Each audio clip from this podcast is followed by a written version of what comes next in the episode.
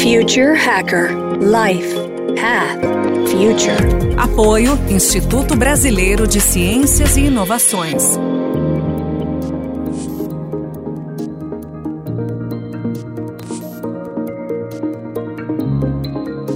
Olá pessoal, bem-vindo ao Future Hacker. Meu nome é André Chaves e eu tô aqui para entrevistar o estrategista de inovação tecnológica, Max Leite. Trabalhou mais de 23 anos em vários cargos na Intel, com responsabilidade global de gerenciamento médio e sênior nos Estados Unidos e no exterior. Em sua última função, foi estrategista global de padrões de conteúdo e ele impulsionou a inovação da indústria criativa relacionada à segurança de conteúdo e entretenimento, baseado em dados, incluindo o cinema imersivo. Antes de ingressar na Intel, ele introduziu operações da AMD na América Latina, através do Brasil e na Argentina, e foi cofundador de uma empresa de distribuição de equipamentos e rede no Brasil. Ele é keynote speaker de vários eventos internacionais importantes. Vamos lá, vamos dar aqui as boas-vindas para o Max. Max, bem-vindo ao Future Hacker. Obrigado, André, pelo convite. É uma honra estar aqui participando do, dessa iniciativa que eu acho tão bacana para a gente colaborar e, e, compartilhar ideias, pensamentos, que nós estamos na era do, do compartilhamento, né? Então vamos colaborar. Muito obrigado pelo convite. Obrigado você por estar aqui nos prestigiando. Ô Max, vamos lá, vamos começando já pegando esse histórico seu, super, esse legado né, na, na Intel, você ficou 23 anos numa empresa de ponta, você trabalhou e desenvolveu em diversos projetos, né, super importantes. Então, como pesquisa e desenvolvimento de voz sobre IP, wireless, né, da, na Intel Labs, né, que levou inclusive ao lançamento de Wi-Fi, de WiMAX no mercado e também os primeiros PCs portáteis do mundo, educacionais do mundo, né, desenvolvidos especificamente para o uso de sala de aula, e que inaugurou o segmento de notebooks com mais de 100 milhões de produtos vendidos em todo o mundo. Quer dizer, são projetos extremamente impactantes. Eu queria fazer uma pergunta de cara aqui, Max. Qual é o projeto para você que deu mais orgulho nesse legado seu de 23 anos aí de, de Intel? E qual foi o de maior impacto? Bacana, a gente não combinou não, mas você já citou os dois que eu vou citar. É, eu tive eh, sorte danada de poder descobrir um dia quando eu estava na Intel, quando eu, eu entrei na Intel para na área mais de negócios, comercial, apesar do meu background tecnológico, engenharia, né?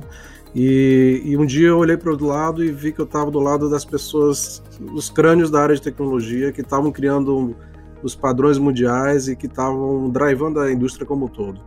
E aí, quando eu descobri isso, eu decidi me associar, entrar dentro daquele grupo, que é o Intel Labs. E o primeiro projeto lá foi nessa área de wireless. E dentro de wireless, eu vou pular um pouco Wi-Fi e, e voz sobre IP, porque foram realmente totalmente impactantes. O Wi-Fi criou essa ideia de acesso à tecnologia da comunicação de uma forma mais democrática, porque até então qualquer tecnologia de comunicação e, e, e de comunicação ela vinha dentro de modelos mais verticalmente integrados. Então, é, as, as, as empresas de telecom, né, os grandes infraestruturas de, de telefonia, que eram caríssimas, né, e não, nem sequer conduziam dados na época. Enfim, e o Wi-Fi veio é, dar um salto, ajudou a dar um salto tecnológico, ajudou muitos mercados a dar um salto em termos de infraestrutura de comunicação, porque adotaram diretamente esse modelo e veio com uma promessa de potencialmente até o setor público financiar esse acesso.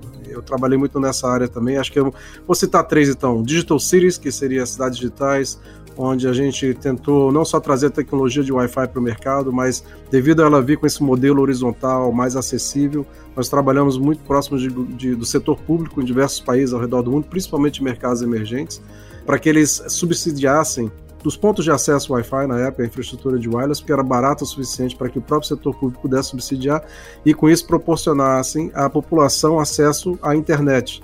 População que estava completamente nesse, nesse momento é, fora da internet. Né? Então a gente já tem esse movimento hoje, são estima-se que são 4,5 bilhões de pessoas já na internet, graças ao advento do, do iPhone, do, tele, do, do, celular, do telefone móvel, graças ao 4G, que é a tecnologia que trouxe banda larga para comunicação móvel.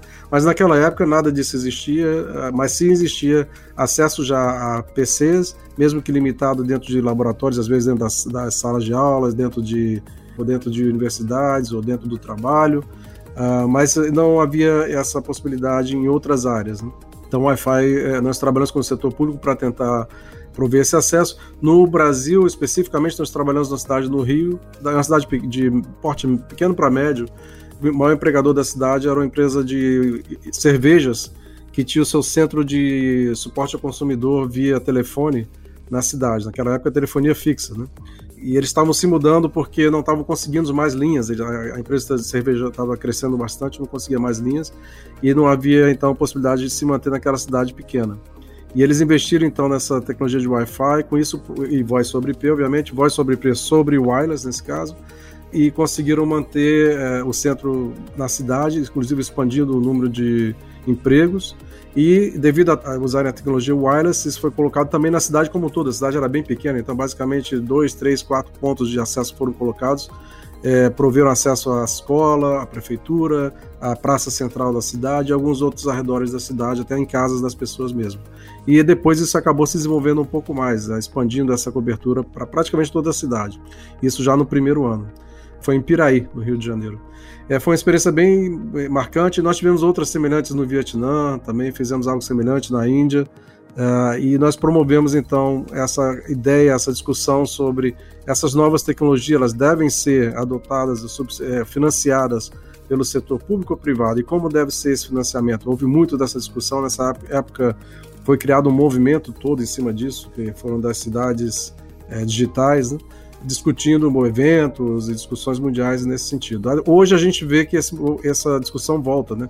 À medida que a gente está construindo uma nova infraestrutura de 5G, uh, a gente está tendo que lidar com a questão da, da, construção da infraestrutura de IoT, de Internet of Things, né? Está digitalizando o mundo ao nosso redor e o uso dos dados que são gerados por todas essas, esses, essas infraestruturas, como é que isso deve ser é, regulado, como é, qual é o papel do setor público nisso tudo. Afinal de contas, eu vejo o seguinte: a maioria da, dessa infraestrutura, apesar dos investimentos serem feitos por grandes empresas, quem financia no final das contas é o consumidor. Um consumidor que a gente costuma pensar como prosumidor, prosumer, né?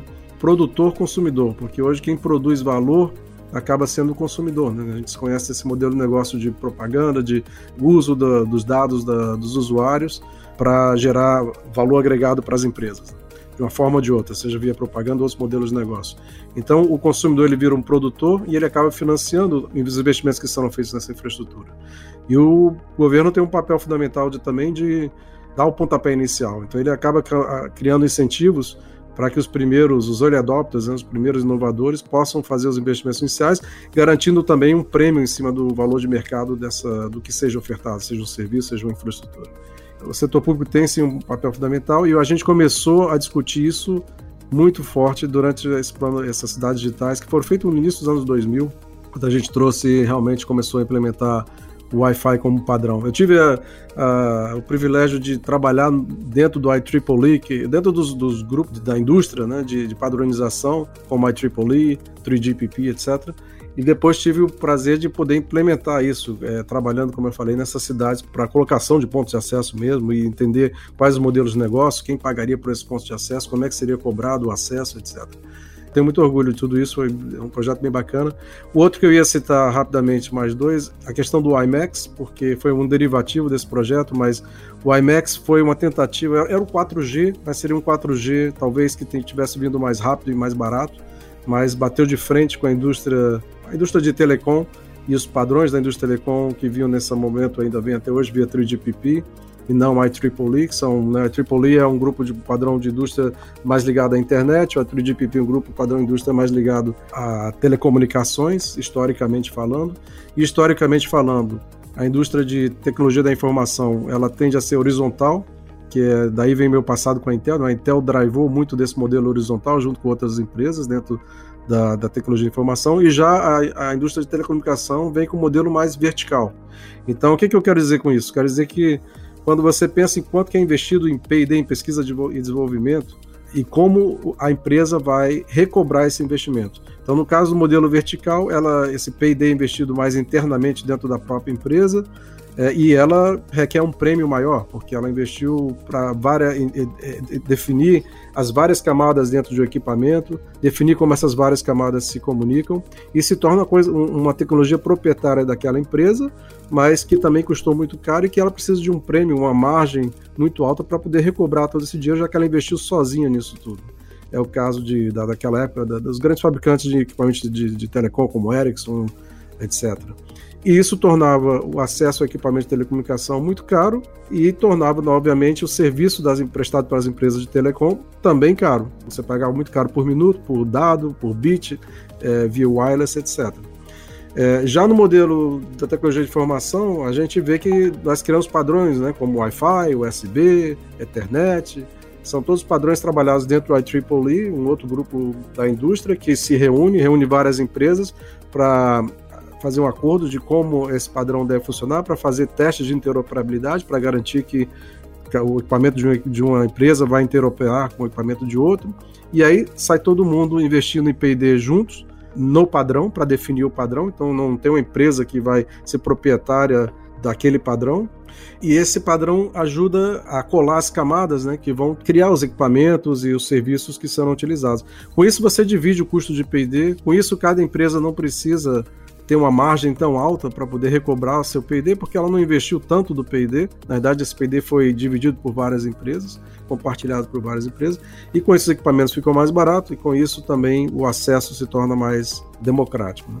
Então, é, são duas visões bem, bem diferentes de indústrias e elas colidiram no IMAX. O IMAX foi, a gente basicamente definiu em cima do Wi-Fi um padrão que atendesse às especificações necessárias para a empresa de telecomunicação na época. Né? Então, essas especificações requeriam maior segurança, menor latência, maior reliability, né? maior garantia de que esses serviços seriam prestados na, na rede. É, então ele fica um pouquinho mais caro que o Wi-Fi, mas pouca coisa porque teve o mesmo modelo horizontal do Wi-Fi, que é o mesmo modelo horizontal da, da indústria da tecnologia da informação. Já do outro lado, vinha se desenvolvendo, já o 3G estava no mercado e vinha se desenvolvendo o 4G, que vinha mais lentamente, porque ele seguia um modelo mais verticalmente integrado. Então você tinha 3, 4, 5 empresas investindo pesado, só elas, cada uma na sua solução, é, seguindo um padrão de serviços, que era o, que o 3G, o 4G, ele define o padrão de serviço, mas não define o padrão dos equipamentos. Então, é, acaba tornando o equipamento mais caro. E a gente queria ter chegado no mercado com o IMAX já em 2003, 2004, a gente teria acesso a um 4G, e talvez até com esse IMAX a gente pudesse ter é, um, um modelos de negócios diferenciados, como o Wi-Fi permitiu, como eu estava citando antes, o setor público entrando como provedor de serviços de telecomunicações, por exemplo. Né? É, mas isso não aconteceu. Não aconteceu porque a gente não entendeu o poder que tem é, essa indústria que já está colocada há várias décadas, né? E como trabalhar com eles para fazer essa migração. Não pode ser um, de uma vez só. Você tem que, que conseguir trabalhar aos poucos, tem que conseguir internalizar o modelo existente com um novo modelo. Foi bem interessante para mim também, não só entender como essas novas tecnologias permitem um salto, um leapfrog, podem permitir um salto, um leapfrog, se forem bem, se, se houver uma política correta, tanto do setor privado, setor público, de como ele, isso deve ser feito e, e, colocado no mercado. Também como aprendi quando não funcionou. Né? A gente tentou o IMAX, eh, tecnologicamente falando era perfeito, é, em termos de padrão estava muito bom, em termos de fabricante já havia um ecossistema bem saudável para trazer o produto para o mercado, mas os, os governos não regularam. Basicamente não houve regulamentação por parte do governo, eles regularam o 4G eventualmente mais tarde, né? mas se recusaram a regular o IMAX que viria antes. Então, provavelmente acabaria com o 4G e seria uma, uma ameaça ao 3GPP, 3GPP, que é o grupo, né? que hoje continua dominando a área de telecomunicações. Então, isso não é crítica, mas é só um exemplo para a gente entender como essas novas tecnologias afetam, é, vêm ao mercado, como elas são desenvolvidas, quais modelos estão por trás dela, e a gente poder entender como sociedade como adotá-las e, e é, como elas podem entrar na nossa vida. E o último caso que eu vou citar rapidamente é o Classmate, né, que foi dentro de uma visão também muito promovida pelo MIT, de One Laptop per Child. Nós colaboramos com eles na época. Foi, nós tínhamos, desenvolvemos em, paralelo essa solução. Nós tínhamos a visão de que o, naquela época o notebook e o laptop era muito caro ainda, nível de mil, dois mil dólares, não existia nada mais barato, mas a tecnologia estava pronta para se tornar mais acessível. E nós estávamos trabalhando com. Eu era o diretor global da área de emerging markets da Intel, e nós tínhamos várias verticais, desde consumidores, educação, indústria. E nós vimos que na educação isso é, tinha um apelo muito grande, essa possibilidade de tornar um, um laptop mais acessível. Né? É lógico que a gente teria que jogar fora algumas coisas que tinham um laptop caro e teríamos que agregar outras coisas que seriam necessárias para a sala de aula. A visão disruptiva aqui é que o laptop entraria dentro da sala de aula como um lápis, um papel, se tornaria uma ferramenta comum como qualquer outra. Acho que hoje até a gente consegue entender isso bem, porque nós estamos já vivendo essa realidade, principalmente depois da pandemia, né? Todo mundo está agora mergulhado nessa experiência.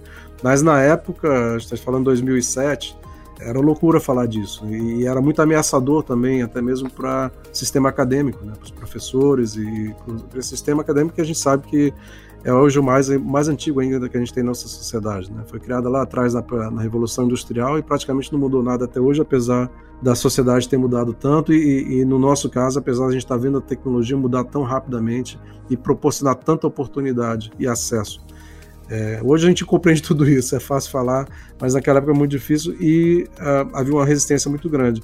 E ainda uma resistência também, é, uma, uma, dificuldade muito grande de entender realmente como é que isso se traduz numa ferramenta dentro da sala de aula.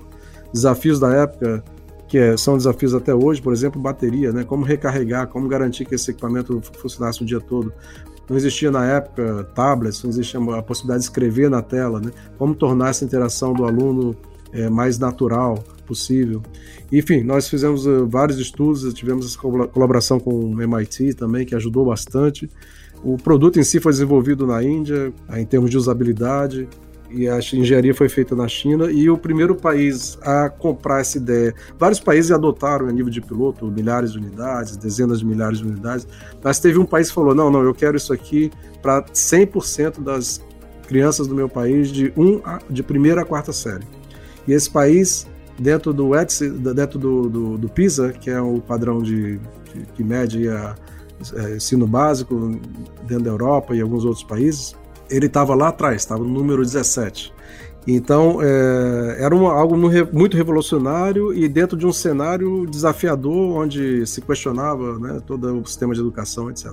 Esse país foi Portugal. Portugal, e eu tive o prazer de implementar isso também em Portugal é, eu saí da minha função de desenvolver o produto e fui tocar o grupo que, na verdade, trabalhou em implementar a solução em Portugal, que significava não só o produto já estava pronto, a parte tecnológica já estava pronta, conteúdo a gente tinha algum, ia desenvolver mais, mas o principal desafio, na realidade, era treinamento e interface com o Ministério da Educação. Como é que isso realmente seria abraçado ou não pelos professores, por todo o sistema acadêmico?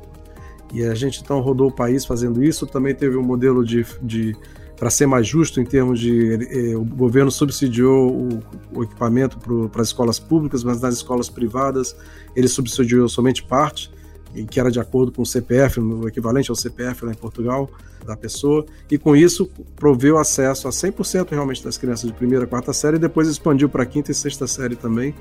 E, e, na verdade isso foi implementado em 2010 e cinco anos depois, 2015, Portugal estava número 3 em PISA na Europa. Deu um salto. E hoje a gente vê Portugal onde está na área tecnológica e, e, mesmo acadêmica, ele deu um salto em termos de, do mundo todo e da Europa. Não quero dizer que tenha sido só por esse, por, de forma alguma, por causa desse projeto, mas é, foi algo muito inovador e que ajudou a repensar um sistema de educação de um país e ajudou e, e dessa vez com muito sucesso. No caso do IMAX a gente não teve tanto não teve sucesso, mas no caso do Classmate a gente teve um grande sucesso. No caso das cidades digitais, a gente começou uma grande discussão que, que segue até hoje. Né? Bem, pessoal, pelo, pelo que vocês viram, quer dizer, é injusto falar três projetos, projetos tão complexos, né, e de impacto, né, tanto a parte de educação, toda a parte, né, do, do desse WiMAX, da Wi-Fi, quer dizer, todos os protocolos, Pra você ter uma ideia, o que tem de conteúdo aqui, o nosso, nosso convidado aí, né? O legado, né? É, acho que é, dá muito orgulho, né? De ter um brasileiro ali é, fazendo parte né, de, de, projetos tão relevantes, tão importantes, né? Pro, pro mundo, né? Tô falando de educação, tô falando de protocolos aí de, de, de conectividade, etc. Pessoal, a gente já vai agora pro segundo bloco com Max Leite. Até mais. Future Hacker Life Path Future. Apoio Instituto Brasileiro de Ciências e Inovações.